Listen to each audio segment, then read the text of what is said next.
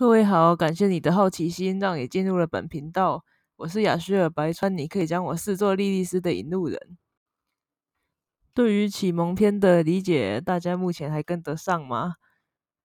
它的内容感觉起来可能有点偏激，甚至以现在的角度角度来看的话，甚至有点中二，像是要利用地狱火来。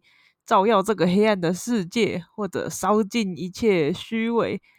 但是那个是在一九五五年比较早期的时代，对于那个时代的美国，这种明目张胆的把撒旦拉上台面，让形成光明之下的宗教，应该也是个非常强力的突破，尤其是美国。任何事情都可以跟宗教扯上关系，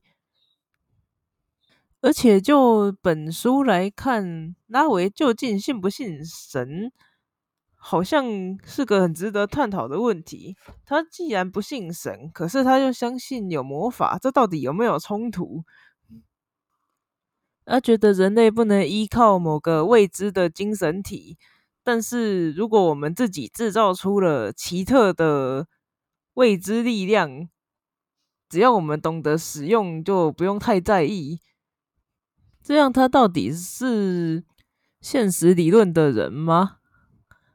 又或是他只是觉得利用未知制造恐惧，进而操控他人的这个行为很不可取呢？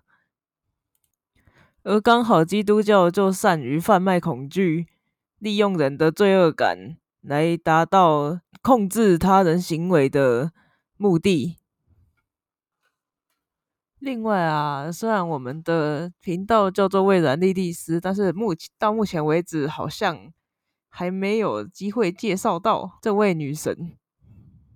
而由于第二章启蒙之章的篇幅有点长，所以我们可能会在这其中穿插介绍莉莉丝跟解解读圣经的部分。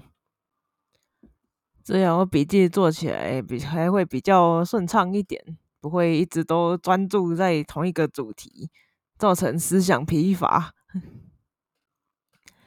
那今天节目就先这样啦，希望有人能听到，因为听到这个频道的内容而对自己的人生有重大的转弯改变，而且是朝理想的方向去，那就太好了。